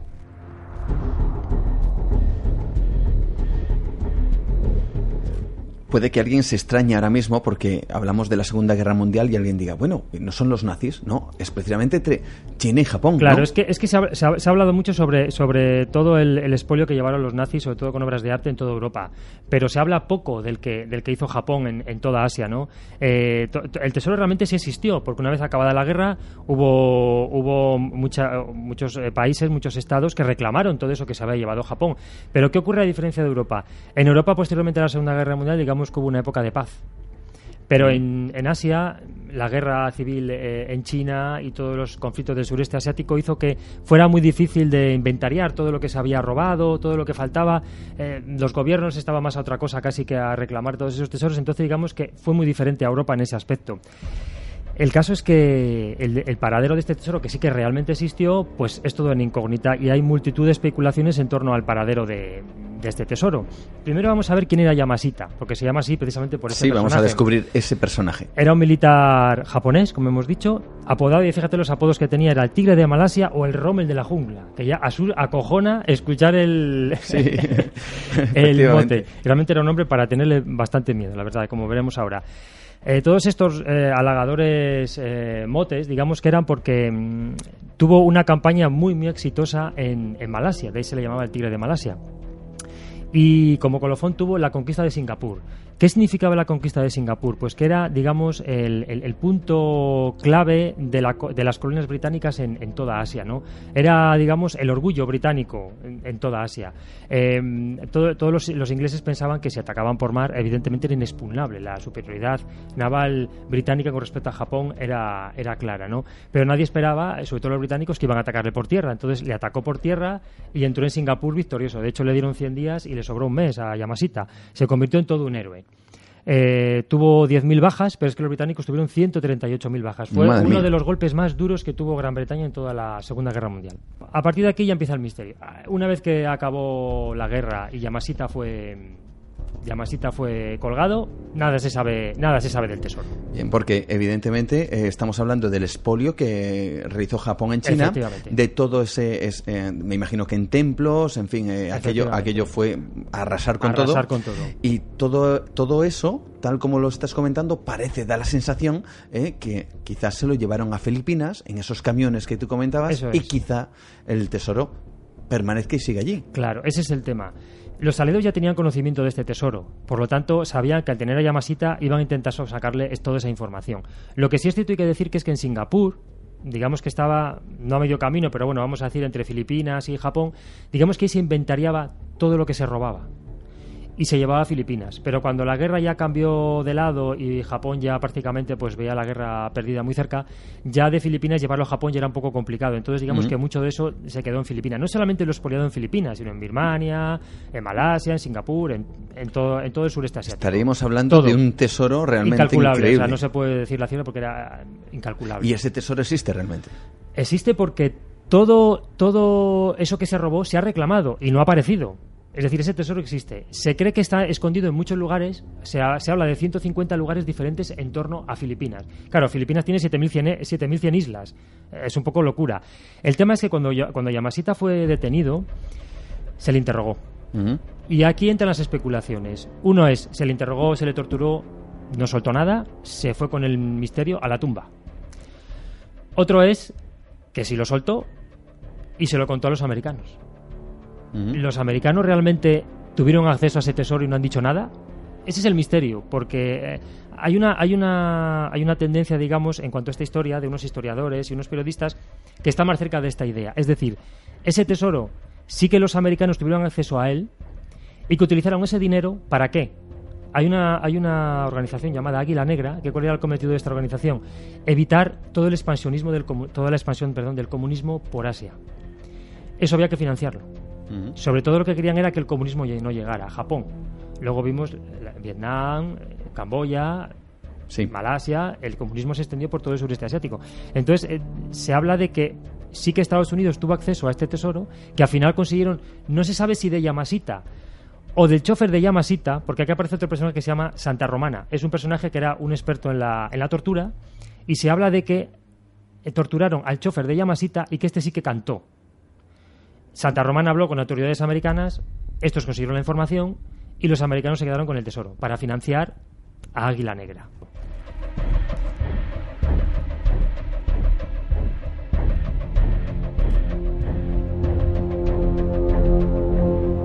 Vaya información. Hay una cosa más que Sí. seguro que quieres comentar. Para acercarlo todavía más en el tiempo, hay que decir que esta búsqueda todavía no ha acabado. ¿eh? Eh, eh, podemos hablar de que, de que en 1970, bueno, relativamente cerca, eh, un buscador de tesoros llamado Rogelio Rojas encontró un Buda de un metro de alto, enterrado. Podríamos decir que eso podría formar parte del tesoro de Yamashita. Pero luego más Sí. acá, por ejemplo, en el 2002, en la isla de Cebú hubo una sangrienta disputa en la cual una persona murió y otras cuatro resultaron heridas mientras excavaban un túnel buscando el famoso tesoro de Yamashita. Todavía te hablo del año 2002, no hace tanto. Incluso más tarde, años después, en la isla de Davao, se desenterraron 67 tumbas buscando en esas tumbas el famoso tesoro de Yamashita. Quiero decir que todavía hoy en día los buscadores de tesoros siguen buscándolo. Eh, quiero decir que no se ha renunciado todavía a que ese tesoro pueda aparecer y algún buscador de tesoro lo busque. Si tú vas a Filipinas hoy de vacaciones, mm, te venden casi como un souvenir más un mapa diciendo que sabe en ese mapa podrás encontrar el tesoro de Yamashita en ese mapa. Hoy en día todavía. Que, que es algo que está todavía muy metido en la cultura en la cultura filipina. Pero no va a quedar siempre la duda.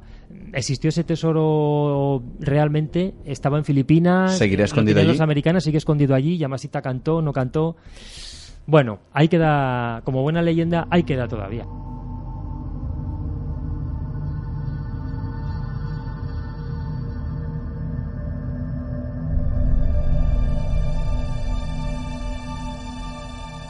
Entra en Nueva Dimensión. El programa dedicado al misterio y lo desconocido. Con Juan Gómez viaja al encuentro del misterio.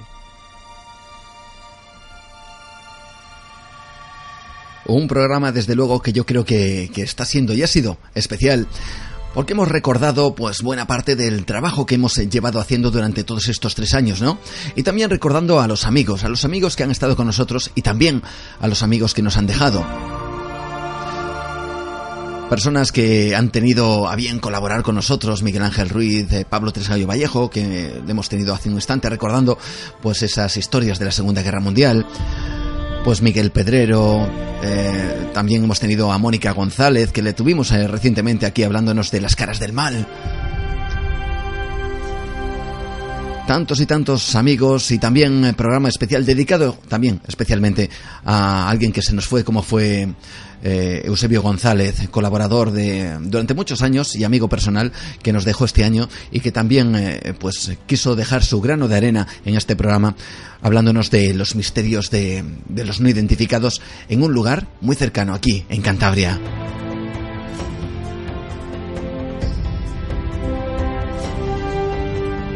Tantos y tantos otros y sobre todo también agradecer a todos los testigos, a todos aquellos que nos disteis pues eh, vuestra experiencia, de manera además muchas veces temerosa y muchas veces también con la esperanza de que nosotros os diéramos algún tipo de respuesta.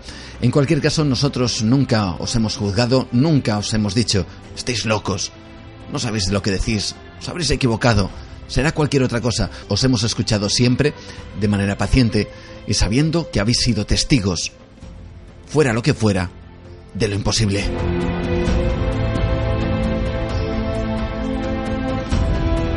Gracias también a Mariano Fernández Borresti y a tantos y tantos otros amigos que han estado con nosotros en el programa.